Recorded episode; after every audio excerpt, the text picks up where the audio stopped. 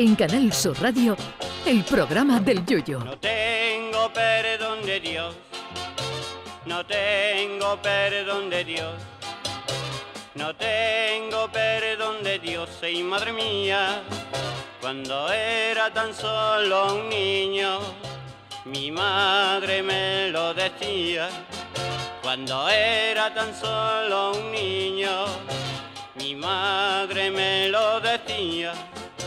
No tengo perdón de Dios, no tengo perdón de Dios, no tengo perdón de Dios.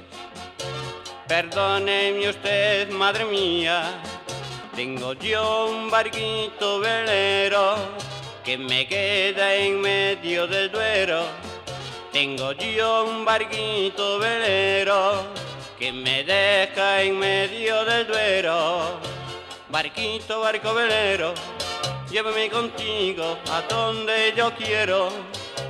Barquito, barco velero, llévame contigo a la orilla del Duero.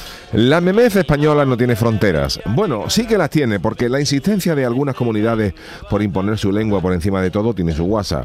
La última polémica de todo esto ha habido a la luz hoy, donde unas enfermeras que trabajan en Cataluña han denunciado en un vídeo que se ven obligadas a sacarse el C1 de catalán para poder opositar. A mí me parece muy bien que cada comunidad tenga su propia lengua, pero creo que debe primar la profesionalidad de un médico antes de que su dominio de la lengua autónoma, teniendo en cuenta que el 99,9 de sus pacientes van a ser bilingües. Esto parece más una política que una necesidad real, como cuando se quisieron instalar traductores simultáneos de catalán, gallego o euskera en el Congreso. Si a los médicos andaluces que trabajan en Cataluña se les exigen cosas así, no estaría de más que aquí devolviéramos la moneda exigiendo a los opositores de Cataluña un conocimiento mínimo del andaluz, porque aquí un médico catalán se puede encontrar con una señora que le diga que tiene una punza muy gorda en las mismas espaldas, que por mucho que el médico catalán busque no va a encontrar más que una espalda, pero para eso tendría que descifrar antes qué es lo que es una punza o que le llega otra señora con el niño sangrando a causa de una pera.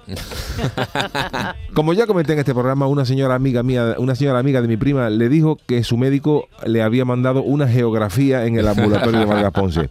Imaginen la cara de un médico catalán en Cádiz y esta señora le dice que por favor le mande una geografía para salir de dudas. Un médico en Cataluña también podría encontrarse, un médico de Cataluña en Andalucía también podría encontrarse el caso de un señor que le diga que tiene un trancazo gordo desde hace una semana y podría derivarlo al urólogo. O una señora que padezca un no sé qué de eso en las piernas que le están atacando a las varices.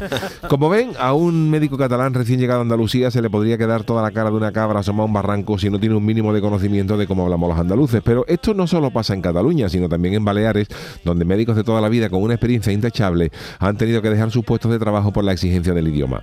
En Cataluña no se le perdona a nadie que no hable catalán para estar en un sitio con cierto trato al público, excepto a Messi, oiga, que después de toda la vida en Cataluña no sabe decir ni bona nit en catalán.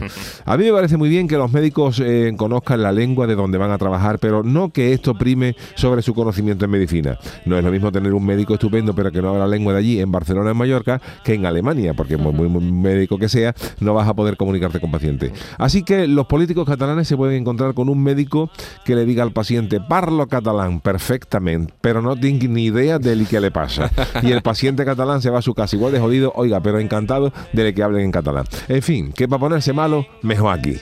Ay, mi velero, velero mío. Canal Sur Radio. Llévame contigo a la orilla del río. El programa del Yoyo.